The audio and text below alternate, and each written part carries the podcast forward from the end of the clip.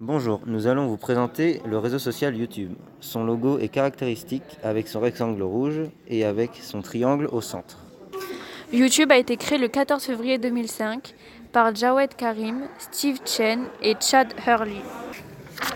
YouTube a actuellement 2 milliards d'abonnés et a une catégorie d'âge entre 24 ans et 44 ans. De 25 à 34 ans, il y a 23%, et de 35 ans à 44 ans, il y en a 26%.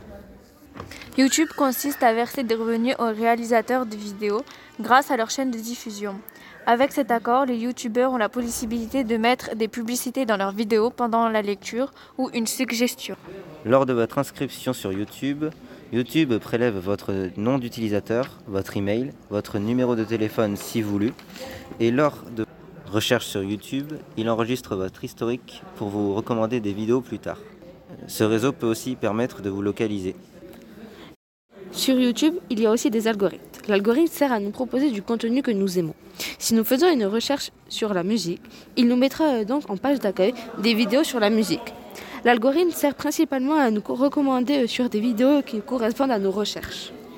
La principale source de revenus de YouTube est la publicité. Dans la plupart des cas, YouTube partage avec les créatrices et les créateurs les revenus générés.